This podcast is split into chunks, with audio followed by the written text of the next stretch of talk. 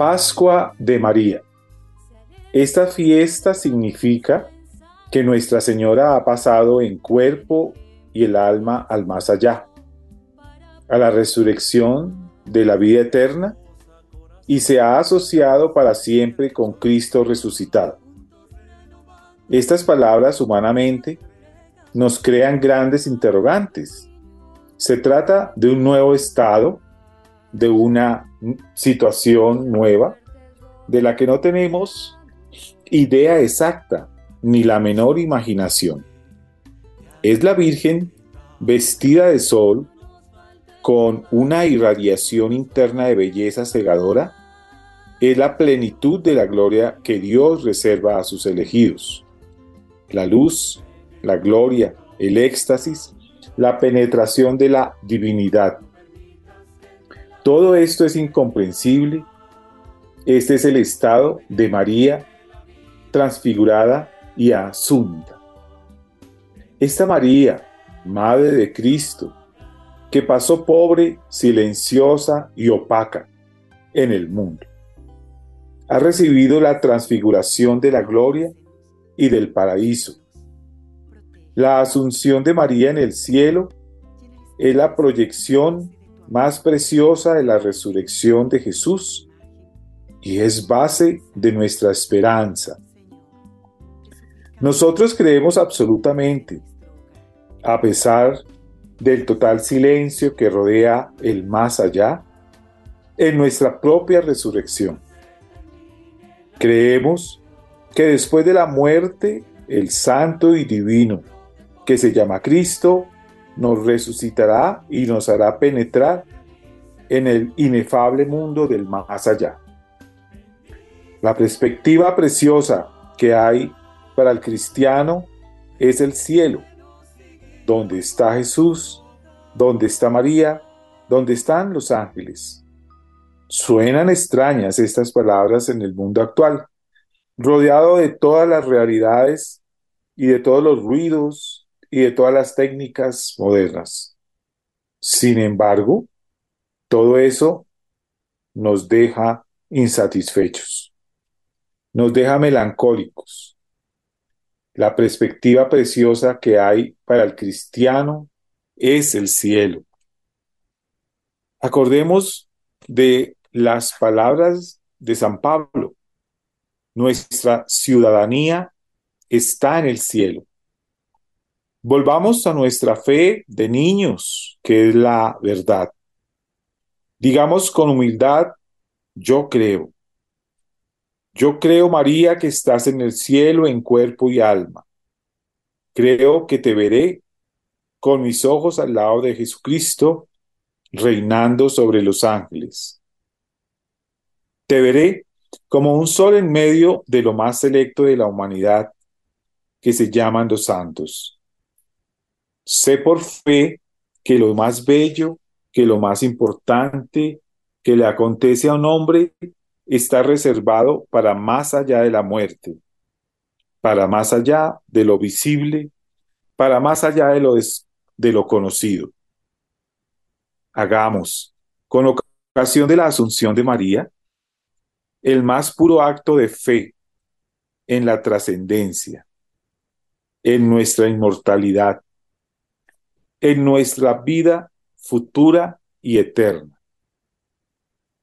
La fiesta de la Asunción de la Virgen María al cielo es la fiesta principal de María, su triunfo, su encuentro para siempre con Jesucristo, su entrada misteriosa al hogar del Padre, del Hijo y del Espíritu Santo, que la habían hecho la preferida del universo. Es verdad que el centro de toda nuestra devoción es Jesucristo. Es verdad que estamos buscando ansiosos el camino hacia Él, la sumisión a su Evangelio, el seguimiento de sus virtudes, pero no dejamos por eso a un lado a María. María es la Madre de Jesús, la escogida, la llena de gracia, la llena del Espíritu Santo, la primera cristiana, la Madre de la Iglesia. Madre Santísima, yo creo que tú subiste al cielo en cuerpo y en alma y que te veré el día que nuestro Señor lo considere todos nosotros creemos que has subido al cielo en cuerpo y alma y estás al lado de nuestro Señor Jesucristo, tu Hijo, de Dios Padre y del Espíritu Santo, tu esposo. Creemos, Dulce María. Te damos gracias por darnos la certeza de la existencia de la plenitud celestial de que allá en ese estado de amor perfecto están esperándonos tú y la Santísima Trinidad, San José y todos los santos. Gracias Virgen Santísima, gracias Dulce María por, por estarnos esperando para llevarnos al cielo. Gracias Mamita María por interceder por las almas del purgatorio por interceder por todos nosotros. Te entregamos, Virgen Santísima, nuestra patria, nuestro país, para que todas las almas, para que todos los seres y el mundo entero, para que todos los seres nos salvemos, para que todos amemos y añoremos el cielo al que tú has subido en cuerpo y alma, subido en estado de plenitud. No es un lugar, es un estado. Gracias Virgen María por mostrarnos este camino. Te pedimos Virgen Santísima que nos ayudes a tener la humildad para saber que tú, que danos la humildad para saber que lo más importante es salvar el alma, que, que vivamos en modo de santidad, que vivamos deseando ese cielo prometido. Y como dice la santa, no, no me mueve el, el cielo prometido ni el infierno tan temido como saber que tú Jesús me has amado y has dado la vida por mí. Que ese sea nuestro sentir, el sentir de todos. En tu corazón nos encomendamos en tu corazón estamos pidiéndote que intercedas por cada uno de nosotros, de los rusos, de los ucranianos, de América Latina, del mundo entero, China, Corea, de nosotros los colombianos, para que haya paz, para que haya humildad, para que haya sano temor de Dios para que haya obediencia y todos subamos al cielo, como hoy tú nos enseñas, como en esta semana tú nos has enseñado y nos has dado esta, esta vivencia tan esperanzadora, tan feliz. Encomendamos nuestro país, Dulce María. Señor, te damos gracias por tu presencia entre nosotros, te bendecimos, te adoramos. Gracias por permitirnos tener ese gran sentido de nuestra vida, darle ese gran propósito, darnos esa, eh, ese gran eh, dinamismo y esa gran dimensión de la vida eterna, del compartir contigo, del algún día eh, transfigurarnos y entrar en tu presencia y, y entrar en tu contacto permanente y mm, caminar y verte y, y seguirte y sentirte siempre a todo momento en nuestro corazón, en nuestra existencia, en nuestra eternidad. Ayúdanos a crecer en la fe, ayúdanos a crecer en ese amor, ayúdanos a, como hacemos a imagen de tu Santa Madre, eh, confiar plenamente en tu acción, en tu maravilla, en tu Santo Espíritu entre nosotros. Hoy queremos encomendarte a todas las personas que están enfermas, queremos encomendarte a todas las parejas, a todas las familias que puedan estar en crisis. Te encomendamos a todos los hogares que están pasando por dificultades. Te pedimos por nuestro país para que también transformes esas realidades de violencia, eh, de necesidad, de pobreza, de injusticia, esas situaciones de injusticia, de desequilibrio. Eh, ayúdanos, Señora, a impregnar nuestra sociedad de tu amor, a impregnar eh, nuestras comunidades con tu Santo Espíritu, con tu santo eh, don del servicio, con tu santo don del compartir. Te ponemos en tus manos este programa, que podamos seguir reflexionando sobre lo que quieres decirnos a nosotros y a todas las familias de la Radio María. Encomendamos a todos nuestros oyentes, nuestra vida toda, en el nombre del Padre, del Hijo, del Espíritu Santo. Amén. Bueno, muy buenas noches, buenas tardes, buenos días, buenos amaneceres, atardeceres. Que Dios esté con ustedes, esté en ustedes, los haga santos, los haga llenos de su presencia y nos ayude siempre a caminar en sus valores, en sus caminos, en sus mandatos, en su palabra, que podamos crecer diariamente, eh, que podamos mirar siempre el punto de referencia, esa palabra, esa presencia de tu Señor en nuestras vidas. Y esa otra eh, gran presencia, ese otro punto de referencia maravilloso que nos has dejado en la persona de tu Santísima Madre para precisamente tratar de ser como ella, tratar de seguirte como ella, tratar, Señor, de, de tener algo de la talla, de la clase que tuvo nuestra Santísima eh, Virgen María.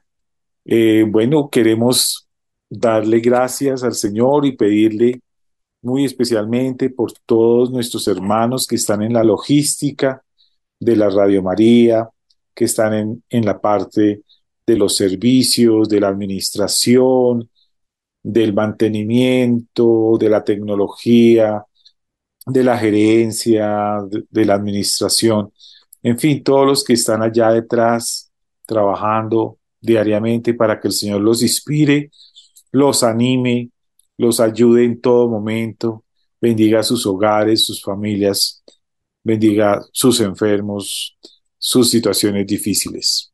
Y quiero, antes de comenzar el tema, saludar a mi compañera de mesa, eh, mi querida hermana, la doctora Mercedes, eh, García. Mechitas, ¿cómo estás? Gonzalito, muy bien, un saludo muy especial para ti, para tu familia, para todos nuestros oyentes, para todo el equipo de producción, para toda la familia Radio María y nuestro padre Germán, director, y un saludo especial que sabemos que, que espiritualmente está con nosotros Santiago, que hoy presencialmente no, no pudo estar. Eh, pero un abrazo muy, muy grande a, todos nuestros oyentes. Gracias familia de Radio María por estar conectados con nosotros. Un abrazo, Gonzalito. Sí, un abrazo realmente extensivo a todos los que llegan hoy por primera vez y por eso queremos recordarles rápidamente que hemos en este programa de familia hemos estado eh, hablando muy especialmente de la felicidad de nuestros hijos. Ese es el tema que nos trata desde hace algunos meses. Eh, nos hemos eh, eh, ayudado con la reflexión y la guía del doctor Efraín Martínez y hemos estado revisando últimamente un tema importante que ya nos ha tomado como tres o cuatro programas porque es un tema que todos los días nos vemos afrontados a tomar decisiones en cuanto a los permisos. Entonces, hemos hablado en diferentes momentos sobre los permisos. Pues una, un resumen muy corto, yo le pediría a la doctora Mercedes que hiciera para las personas que llegan hoy a este programa. Básicamente, recordemos muy rápidamente algunas de las, de pronto, de las, de las puntos que hemos llegado, que nos han sugerido, eh, para tomar la decisión de darle permiso a un hijo, a una hija, en un determinado momento o no. Entonces, eh, Mercedes, cuéntanos así muy rápidamente para, para avanzar y terminar ya este tema porque ya nos ha abarcado bastantes. Además de eso es porque es muy importante. Claro que sí, Gonzalito. Eh, ante la cuestión, ante la pregunta darle o no darle permiso a mi hijo adolescente, hay muchas preguntas, ¿cómo darle permiso? ¿Cuándo darle permiso? ¿Se le debe dar? ¿No se le debe dar? Los contextos. Y resulta que esas decisiones se toman desde la emoción, son decisiones racionales que paradójicamente se toman desde la emoción entonces, eh, vamos a ver cómo detrás de todo están nuestros miedos y es importante como padres vernos en esa circunstancia emocional que hay detrás de una decisión como un permiso para nuestros hijos para hacer ese equilibrio entre la razón y la emoción, haciendo consciente lo que emocionalmente nos genera tener que tomar una decisión para darle un permiso aquello de que chicos pequeños, problemas pequeños, hijos grandes, problemas grandes, tal cual. Entonces, ¿qué es importante ir haciendo desde pequeñitos para que cuando crezcan, cuando ya sean problemas grandes, porque son hijos grandes, adolescentes, pues nosotros sepamos, ya hayamos traído un camino en el que hemos sembrado para recoger esa cercanía, esa confianza. Científicamente está totalmente comprobado que el monitoreo parental es la esencia para poder saber qué hacer cuando un hijo nos pide un permiso. Pero pues surgen también las preguntas, ¿qué tanta supervisión requieren los hijos? ¿Qué tanto acompañamiento directo requieren? ¿Qué tanto vale la pena decir que sí o decir que no frente a algún permiso? Porque es importante este tema. Entonces, la idea es que nosotros sepamos que entre más supervisemos a los hijos, entre más se le acompañe frente a sus salidas, pues más se van a prevenir los problemas de alcohol y de drogas, más se va a prevenir el manejo inadecuado de la afectividad y la sexualidad, así como de muchos otros problemas preocupantes para cualquier padre. Hay evidencia científica, como les decíamos, que los jóvenes que cuentan con una supervisión, adecuada, con un buen monitoreo de parte de sus padres, con un vínculo firme, una cosa es monitorear, supervisar, con amor y otras sin amor, estableciendo el vínculo o no. Entonces, completamente importante este vínculo para que haya menos problemas de conducta, menos decisiones inadecuadas, para que no haya bullying, para que no haya conductas sexuales de riesgo, para que mm, haya manejo ante propuestas de sustancias psicoactivas, drogas, alcohol, cigarrillo, para evitar o prevenir temas de depresión, suicidio, trastornos alimentarios. Todo esto se previene, todo esto se puede, eh, sí, prever que no suceda por un monitoreo parental cercano basado en un vínculo de amor, en una cercanía, en un vínculo afectivo. Entonces empezamos a trabajar durante estos últimos programas lo que tiene que ver con las preguntas que uno se hace, lo que hay que reflexionar como padres antes de, de dar un permiso. Conocemos si estamos de acuerdo con el lugar a donde van a ir nuestros hijos adolescentes nos sentimos cómodos y conocemos a los padres de familia que organizan la actividad. Vamos a llevarlos, los vamos a recoger. Ya hemos organizado cómo es la llevada y la traída. Ya hablamos con los adultos responsables de la actividad. Habrá adultos supervisando el paseo, la fiesta, la ida a la finca. Sabemos si se va a dar alcohol a menores de edad se van a brindar que con champaña, que porque es un niño de 11 o 14 años cuando esto es ultra prohibido y dañino. Hemos conversado con los padres sobre que van a organizar la actividad sobre este tema. Conocemos qué tan segura es la actividad que el hijo va a desarrollar. Se ha hablado con el hijo acerca de las pautas de comportamiento que como padre se espera que él tenga y que él maneje ya hemos determinado los horarios, las márgenes del permiso, a qué horas empieza, a qué horas termina.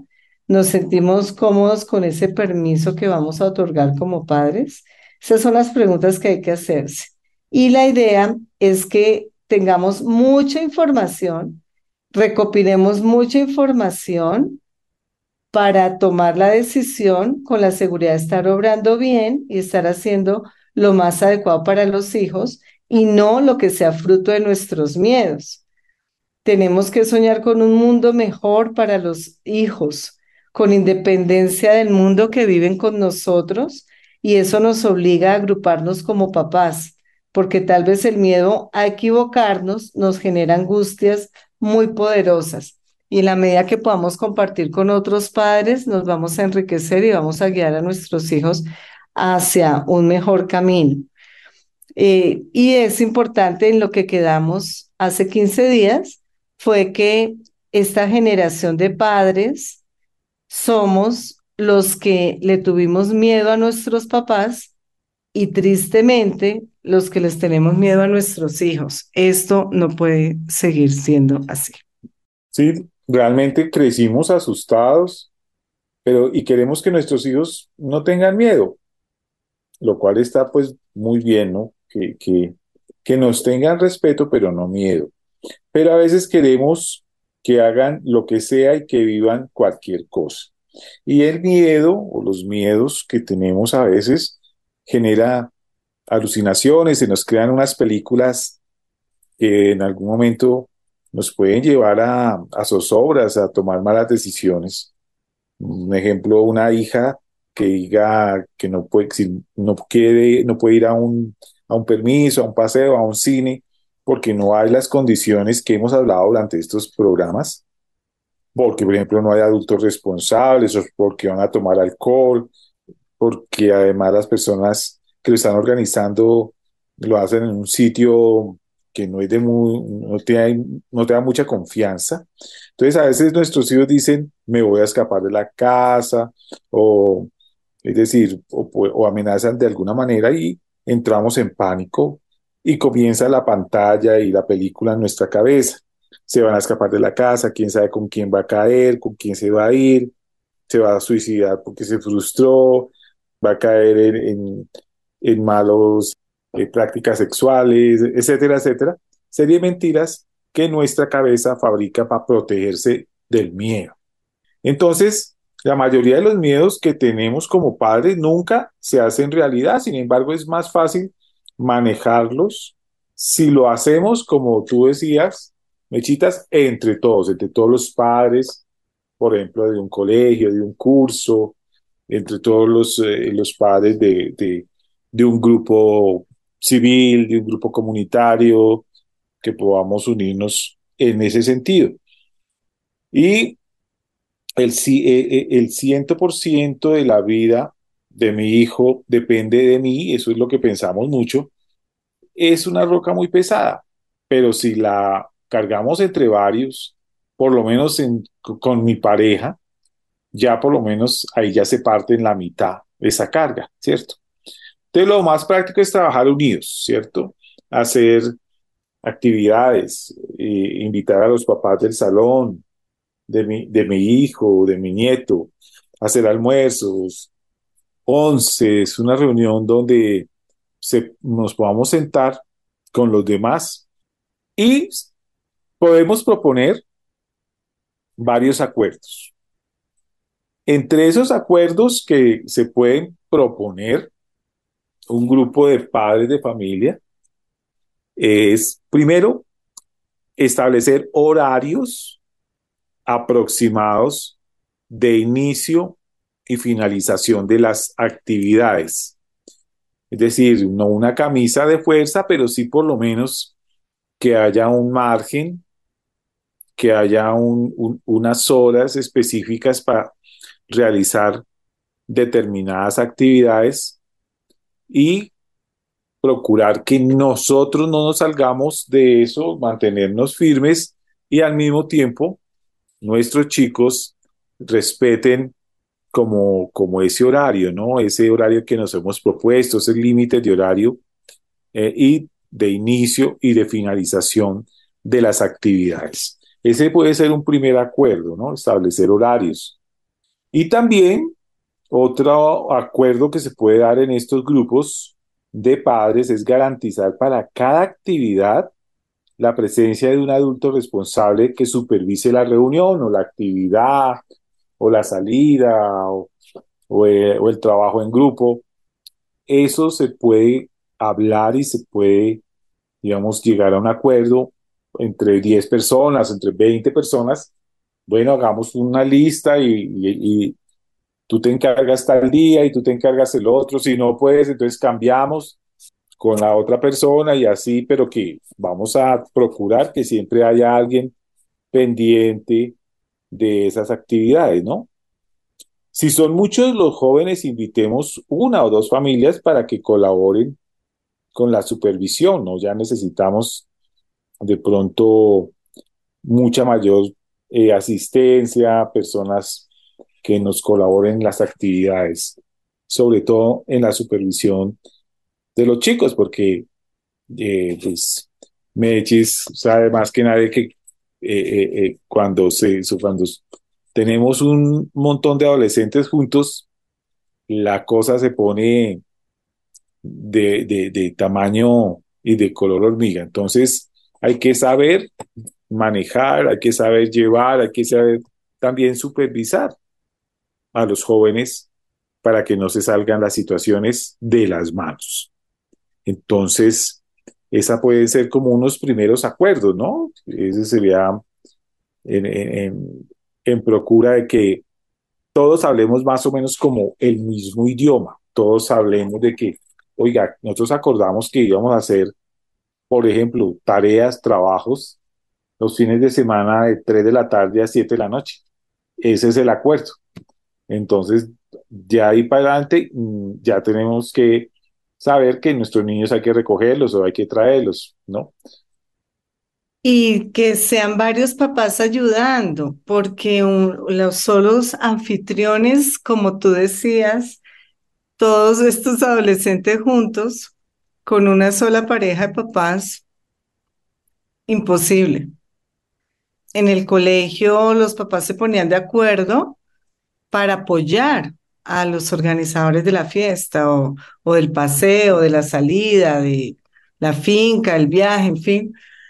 Entonces, habían, lo que tú decías, se van organizando, pero no solamente esta pareja de papás eh, organizan esta actividad y suerte. la otra tal es otra pareja y la otra tal es otro. No.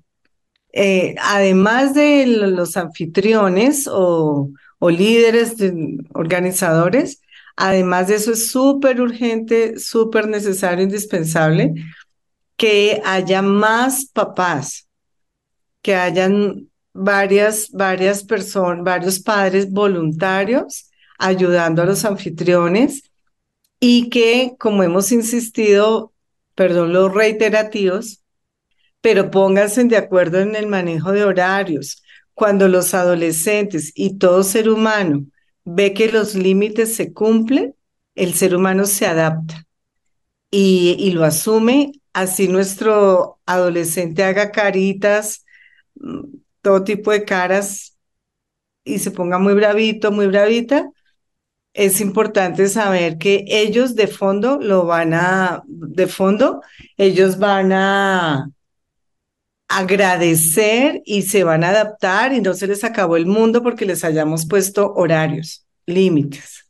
no son límites en tiempo, límites en trago, límites en, obviamente, sustancias psicoactivas, límites manejo de la afectividad y la sexualidad, qué tipo de expresiones y manejo hacen del relacionamiento entre ellos en una fiesta, en un paseo, en fin. Bueno, podemos comprometernos también a, a, cero alcohol, ¿sí? Que nuestras actividades, bingos, actividades pro actividades eh, actividades pro grado, etcétera, no tengan alcohol. ¿Por qué no? ¿Sí? Sabiendo todo lo que puede perjudicar a los adolescentes cuando comienzan a tomar desde jóvenes, desde, desde pequeños, ¿cierto? Entonces, esa puede ser un, otro de los compromisos, otro de los acuerdos. Digo aquí ahora del doctor Efred Martínez que hace todo el programa de prevención en los colegios. Se trabaja desde cuarto de primaria o quinto para que cuando lleguen las fiestas de 15 haya la suficiente conciencia haya la suficiente claridad del riesgo y, se, y haya la suficiente eh, cohesión de los padres y claridad de que por ley, por amor, por salud, no se le da alcohol a los menores de edad. Y se ha logrado en los colegios que trabajamos con, con el doctor Efred Martínez, hemos logrado que haya fiestas de 15 años, que haya promociones enteras que la fiesta de 15 años sea sin alcohol y la pasan supremamente bien y no se acabó el mundo porque no hubo alcohol. Ok, ya habíamos hablado, por ejemplo, de la importancia de llevar los chicos y de traerlos de las reuniones, que son herramientas para los padres súper valiosas para enterarse de mil eh, situaciones que normalmente no nos lo comentan, pero después de una reunión ellos mismos nos los van transmitiendo o se transmiten entre ellos y de esa manera uno va enterándose o va eh, adquiriendo. Entonces, eh, si hay, por ejemplo, un grupo un núcleo pequeño de cinco papás, de ocho papás, por ejemplo, los amigos de los hijos, de, de nuestros hijos, entonces, es posible que nos turnemos también en, esos, en, esos, en esas situaciones, ¿no?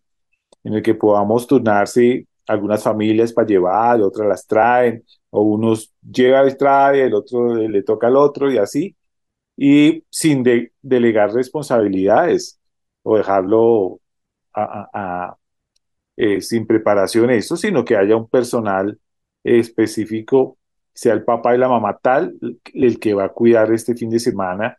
Y si se le presenta un problema, entonces acá están los suplentes, o si no, por ejemplo, podemos apoyarnos en algún personal de servicio. Siempre es bueno identificar a alguien del colegio con el que podamos conversar, por ejemplo, cuando nos enteremos de algunas situaciones, de algunas cosas, Mm, de algunos errores que estén cometiendo los jóvenes o que Dios no quiera, están experimentando con drogas o están haciendo cosas que no deberían y nos cuesta trabajo eh, con los demás papás cortarles. Mira, tu hijo está fumando marihuana, está fumando cocaína, tu hijo está haciendo estas cosas, está rompiendo los útiles, está indisciplinado o le está pegando a todo el mundo. Bueno, a veces puede ser útil esa persona de confianza en el colegio a quienes todos los padres de familia le podamos confiar y, y además de eso le podamos dar la autoridad para cuando se enteren de algo, nos puedan llamar y de esa manera vamos a estar alertas. Sí, es crear confianza con los hijos para que nos cuenten las cosas, es crear cohesión con los padres y una, una política muy linda que siempre se, se debe manejar entre padres de familia es tus hijos son mis hijos. Si yo estoy organizando una actividad, vienen los hijos de tales y tales y tales y tales familias del colegio ya en ese momento yo debo quedar eh, eh, como mamá y papá de ese hijo, de esa hija que, que, que, me, que me han dado esa confianza. Entonces sí es supremamente importante el diálogo entre todos y si ya se eh, dialogaron las cosas, hicieron los acuerdos, hacerlas cumplir. Y esto no es pidiendo permiso, pidiendo perdón, no, o sea, es cada, cada uno eh, revisar el aporte que puede hacer a, a, los demás padres, pero sobre todo pensando, tus hijos son mis hijos. Y, y por tanto hay que tener también un listado de los padres, ¿cierto? De los compañeros de nuestros hijos y teléfonos y de alguna manera eh, saber el, el, sitio donde trabajan o por lo menos cómo nos podemos colaborar profesionalmente y, y tener una comunicación permanente con ellos. Ahora, en el caso que hablábamos de fiestas sin alcohol, en lo posible o no, no debe haber alcohol tampoco en las reuniones de los adultos. Nosotros debemos ser los primeros en dar el ejemplo. Y porque muchas veces terminan los papás ebrios en un lugar y los jóvenes haciendo entonces ahí sí de las suyas, porque los que estaban cuidando se pusieron fue a, a celebrar. Entonces, en la intimidad de cada hogar se, se, se, se decide si se toma un vino o si se toma un trago cuando la reunión es una reunión adulta y los jóvenes tendrán que entender que los adultos biológica y psicológicamente podrían compartir una copa sin hacerse daño. La idea no, en lo posible, es cero alcohol. Y por lo menos llegar a acuerdos a que solamente va a haber un, eh, aperitivo, una cosa así, pero no va a ser la tomata o no va a ser la ingesta masiva de alcohol. Sí, es, es el cerebro de los adolescentes no está preparado para el alcohol, o sea, se, se intoxican algunos, entonces enlagunados, nadie sabe quién tiene el chip para una adicción o quién no lo tiene, y, y ahí entonces son esos, eh, el, es tener toda la apertura para que no se quede ningún detalle sin tener en cuenta, para que todos estemos previendo lo mejor para nuestros hijos, porque no es posible que nosotros por miedo seamos negligentes. Eso se tipifica como negligencia, no prever todos estos detalles. Bueno, y finalmente podríamos decir que algunos adultos dicen, Vamos a realizar fiestas cada cierto tiempo para que los jóvenes puedan socializar, compartir, bailar, para que los jóvenes crezcan en ambientes sanos y no necesariamente fiestas en escenarios de bares, reuniones o actividades en donde los jóvenes pueden divertirse. A veces es más riesgoso el joven que no aprende a socializar que aquel que tiene muchas oportunidades de socialización.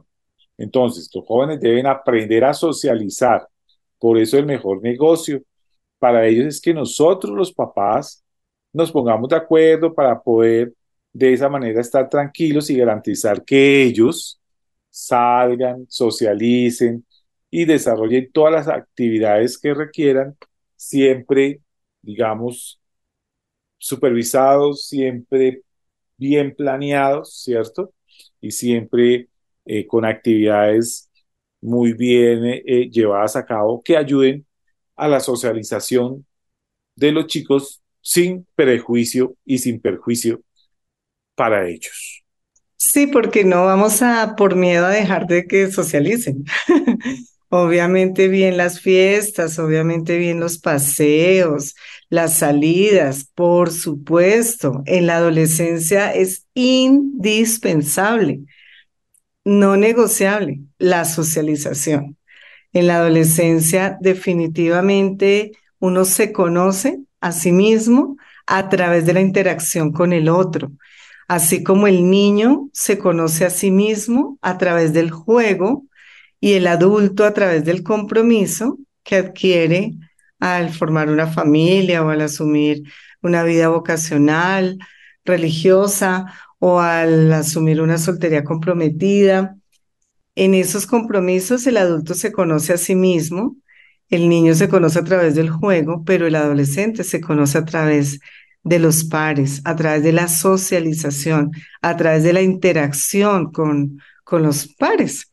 Entonces, no vamos por miedo a, o por no organizarnos como padres, por no organizarnos eh, en el manejo de límites, en estos acuerdos finales que esperamos que todos los padres hayan tomado nota, que son Em, seis, nueve puntos que ustedes como papás deben hacer ese checklist para dar un permiso, el horario de inicio, horario de finalización de la actividad, garantizar la presencia del adulto responsable que supervise la reunión o el, paseo, la salida, em, los padres que van a colaborar con los organizadores, invitar a unas dos familias más para que colaboren con esta supervisión, el compromiso de cero alcohol, el quién los lleva, quién los trae, siempre debe haber padres que lleven y traigan, no es un Uber quien se hace cargo de nuestro hijo. Identificar las personas del colegio con quien se puede hablar de los temas que, que pueden estar pasando, porque en las fiestas es donde uno se entera situaciones de los niños o en las salidas de los adolescentes y los papás son los últimos en enterarse. Entonces, papás que sepan algo con ese lema de tus hijos son mis hijos, con ese lema vamos a estar tan atentos si algún niño, algún adolescente está pasando por alguna situación de consumo o de sexualidad eh, eh, riesgosa o, o de bullying o de depresión o de ansiedad. Hay que avisar en el colegio y el colegio con todo el profesionalismo hablará con los padres correspondientes. Siempre hay que hacer cargo a los padres de la situación de los hijos y deben ser los primeros en enterarse, no los últimos. El listado de teléfonos de los padres, de los compañeros de los hijos si la fiesta de los jóvenes no debe haber alcohol tampoco para los adultos. Y eh, la idea es que, que siempre que hayan fiestas cada X tiempo para que puedan nuestros adolescentes socializar. Esos son como los nueve puntos que se deben tener en cuenta para los permisos. Y está por un lado los acuerdos y paralelas, pero simultáneamente, nuestros miedos. Miedo a equivocarnos, al, darles, al darle o no darle el permiso, miedo a tomar malas decisiones. Entonces es trabajar esas dos cosas, lo emocional de, de nosotros como adultos responsables con equipo.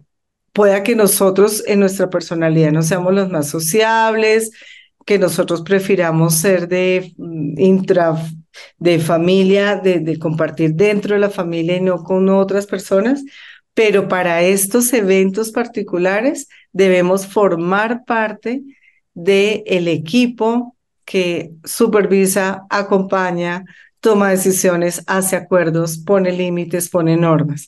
Es fundamental, fundamental que no prioricemos nuestra, nuestros deseos, nuestra forma de ser, nuestros miedos, nuestras prevenciones. No vamos a priorizarnos nosotros como adultos. Es fundamental que prioricemos el bienestar, el cuidado, la salud física, emocional, social de nuestros hijos, nietos, sobrinos. No vamos a anteponer nuestras prevenciones en, eh, en perjuicio de nuestros menores de edad. Bueno, vamos a darle gracias, necesitas al Señor por este mensaje tan hermoso que nos ha dado durante estas semanas. Bueno, ya el otro programa comenzamos otro tema también muy interesante. Y pidámosle a Dios que nos dé su Santo Espíritu para que quite de nosotros el temor, el miedo, y que podamos nosotros ofrecer las mejores condiciones para que nuestros hijos eh, tengan buenas situaciones, buenos ambientes, buenas personas, buenas influencias. Entonces, gracias Señor por todo esto que nos regalas. Gracias Señor porque estás con nosotros, porque no nos abandonas, porque por situaciones difíciles en las que estemos, siempre tú nos acompañas y nos das la mano. Gracias por permitir que estemos siempre escuchándote. Regálanos siempre ese don, ese don de estar en tu presencia, ese don de mirarte, ese don de estar cerca, ese don de estar junto a ti y que de esa manera podamos transmitírselo a nuestros hijos, nietos, sobrinos, que podamos dar testimonio y dar una buena educación y una buena presencia y unas buenas formas de transmitir tu palabra a través de nuestro ejemplo, a través de nuestras decisiones.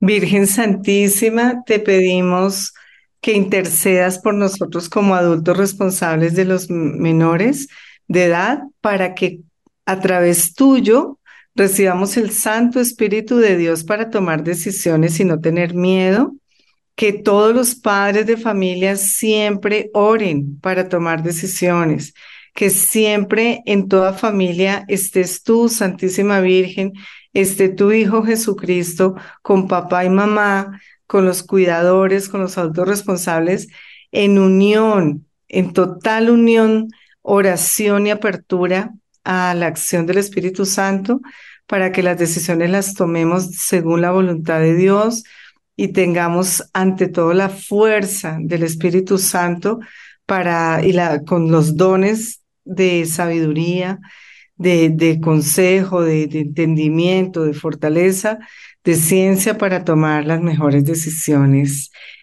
Amén.